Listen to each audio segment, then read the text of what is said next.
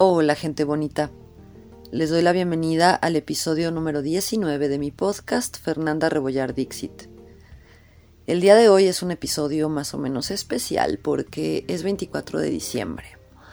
En casa de mamá la tradición ha sido desde hace ya un tiempo hacer nuestra comida navideña un día distinto porque a veces la vida nos lleva por muchos caminos y muchas circunstancias y es difícil reunirnos el 24 mismo. Así que lo vamos a hacer el 26. Por lo tanto, mientras estoy grabando esto, se está terminando de cocer el bacalao y estamos a punto de empezar ya los preparativos para nuestra comida. Este episodio se lo quiero dedicar a un tema que me está pegando por un lado también a mi compañero, pero más que nada a toda nuestra generación, que es la crisis de la mediana edad.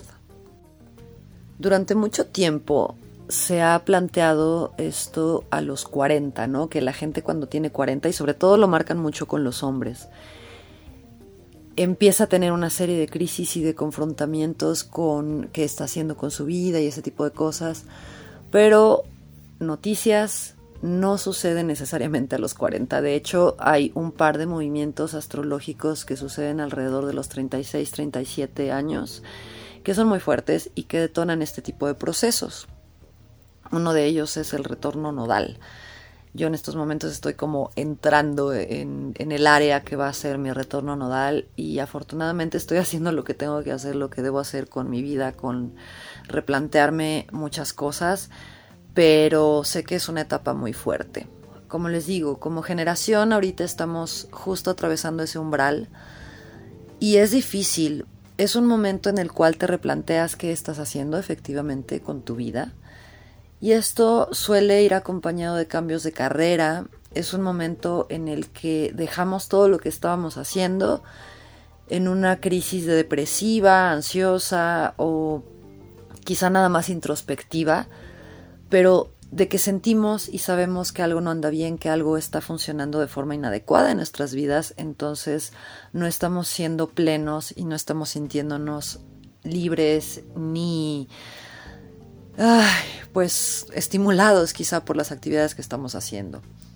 Siendo una sociedad como en la que vivimos, en donde el dinero y la productividad son los estándares sobre los cuales se mide el éxito, pues empezamos a cuestionarnos cuál es nuestro éxito si no estamos obteniendo eso que la sociedad nos está diciendo que es ser exitoso y ser productivo. Porque tampoco estamos llenando la parte interna de nuestro ser, que es hacer algo que nos gusta. Hacer algo que nos llena, nos divierte, nos estimula, nos prende eh, la imaginación, la mente, el cuerpo, o sea que nos estimula todo el kundalini. Y eso es lo que yo estoy sintiendo, por ejemplo, haciendo este proyecto de mi podcast. Pero también sé que hay mucha gente que no ha encontrado eso, como les decía, porque no se han cuestionado si están o no están haciendo lo que quieren hacer, porque quizá este llamado de la llamada crisis de la mediana edad no ha llegado o no ha trascendido o no ha permeado quizá en su totalidad. Recordemos que estamos en una necesidad constante de estar siendo aturdidos, de aturdirnos a nosotros mismos para no pensar en muchas cosas. Entonces, cuando nos enfrentamos a este tipo de crisis, pues no sabemos bien qué es lo que está sucediendo y de pronto nos puede tomar un rato. Una amiga querida también me dijo que para las mujeres es muy peculiar la etapa entre los 35 y los 45, porque es como muy crítico. Como les mencioné hace algunos episodios, yo trabajaba escribiendo artículos para una agencia de marketing. Y este año decidí que ya no más. Era algo que me estaba haciendo francamente desdichada, porque ya no era divertido, porque no era remunerado, porque me estaba quitando tiempo de calidad con mi compañero y con mi familia. Y porque no, porque no vengo a hacer eso, porque no vengo a desperdiciar toda mi existencia y mi talento y mi creatividad y lo que yo he aprendido por mi propio pie, que no ha sido a través de nada más que de mi estudio autodidacta y de mi desempeño personal por llegar a hacer las cosas, no lo voy a poner al servicio de algo que no me llena. Cuando me llenaba y era divertido estaba muy bien, pero llegó un punto en que fue demasiado tortuoso y lo solté. Lo solté con la idea de encontrar algo que me hiciera feliz. Llevo toda mi vida brincando de una actividad a otra. A lo largo de mis 36 años he sido y soy titiritera, Em, quizá puedo decir que actriz, he sido también maestra, docente de música, de teatro, he sido escritora en distintos rubros, me he dedicado a la animación stop motion, hasta me especialicé de pronto en montar coros para el himno nacional, o sea, he pasado por un montón de cosas explorando todo aquello que me interesa y tratando de completar como un total de lo que a mí me llena y a mí me hace sentir bien. Y es todo eso en conjunto. Y estoy en este punto de mi vida en donde me enfrento a esta crisis con la conciencia de que está bien sentir esa crisis, de que está bien cuestionarse lo que estás haciendo y que también está bien elegir de pronto una y otra y otra cosa hasta que encuentres lo que te mueve, lo que te estimula. Y claro que cada una de las cosas que hice fue en esta búsqueda y me estimuló y me hizo feliz y en el momento en el que dejaron de hacerme felices fue en el momento en el que lo solté. Y esto que solté al final fue la liberación de todo lo demás y es parte de este proceso. Tampoco estoy diciendo, ya, ya libré mi crisis de la mediana edad y, a mis 36. No, no, no, no, esto apenas va empezando.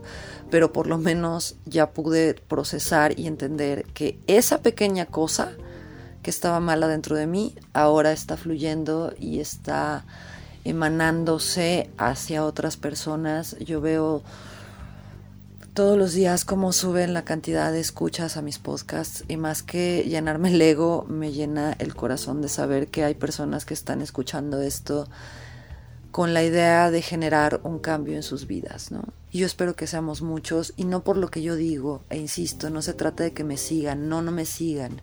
Se trata de que se cuestionen las cosas que nos estamos cuestionando aquí y que lleguen a sus propias verdades y a sus propias conclusiones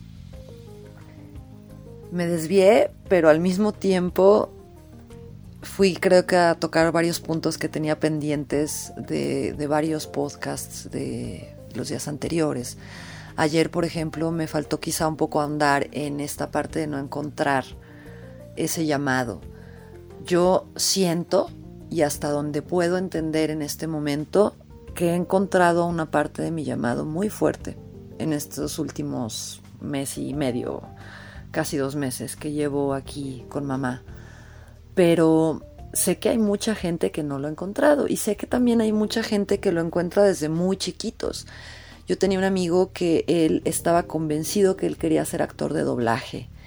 Y yo lo vi pasar de ser un muchacho adolescente diciendo quiero ser actor de doblaje a llegar a tener un puesto en una de las empresas de doblaje más exigentes, a ser director de doblaje y es una vocación que él tuvo desde muy joven.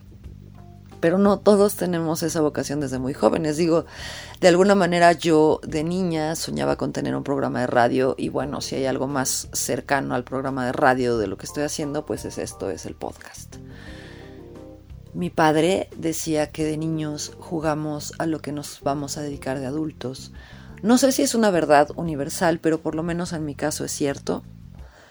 Y me di cuenta de que yo trabajo y proceso mi vida de una forma en la que pretendo que mi yo niña se sienta orgullosa de la yo adulta no fallarle en sus sueños, no fallarle en sus expectativas y en su corazón puro a esa pequeña yo que en la infancia empezó a imaginar cómo sería la vida y cómo sería la, el crecimiento y el desarrollo y a qué me iba a dedicar y qué iba a hacer con mis días. Y bueno, hoy me encuentro viendo muchos de los aspectos que yo alguna vez ensoñé en mi infancia y quiero hacer sentir a esa pequeña Fer orgullosa de la Fer que soy ahora. Trabajo todos los días por ello desde que me hice consciente de que eso es lo que quiero. Y creo que también tiene que ver con la crisis de la mediana edad. Que al final no se trata de cumplir las expectativas de nadie. Se trata de borrar todo y volver a empezar y decir, a ver, ¿quién soy? ¿Qué era lo que mi niño o mi niña estaba soñando? ¿Qué es lo que me mueve? ¿Qué es lo que me estimula? ¿Cómo puedo mejorar esta vida de esta personita que soy, que fui y que seré? y cómo puedo mejorar a mi entorno y al colectivo.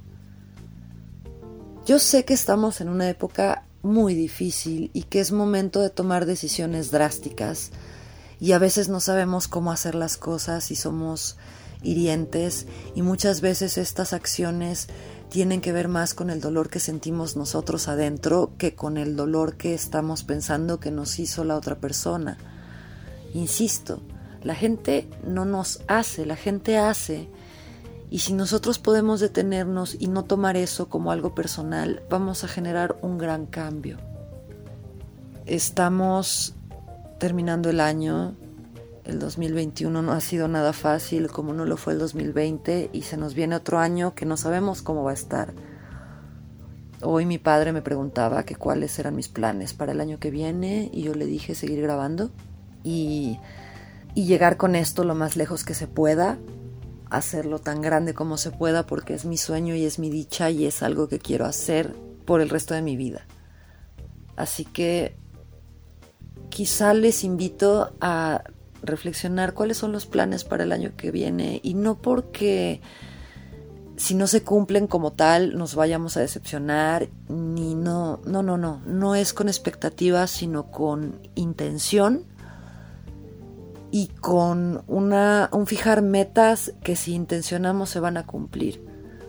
Y en este 24 de diciembre, en esta fecha tan simbólica para muchas otras de las culturas y de las fiestas paganas, yo intenciono este podcast porque quiero que sea algo grande, porque me importa que lleguemos a algo grande como humanidad y eso empieza sanándonos a nosotros mismos.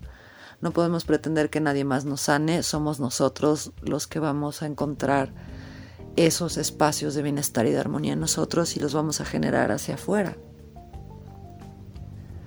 Así que les quiero desear que logren esa sanación, esa armonía, esa paz, que logren encontrar un espacio de autoestima saludable, un espacio de amor propio, que sus intenciones estén colocadas donde tengan que estar y que encuentren eso que les estimula en todos los niveles y eso que quieren hacer por el resto de sus vidas y que lo puedan hacer y que las cosas salgan bien. Eso es lo que les deseo. Creo que por ahora es todo. Es un podcast más chiquito, pero les dejo de regalo al final de este mensaje una pequeña grabación que hice hace unos días es un pensamiento chiquito que no había encontrado oportunidad para compartirles. Vamos a escuchar este pensamiento.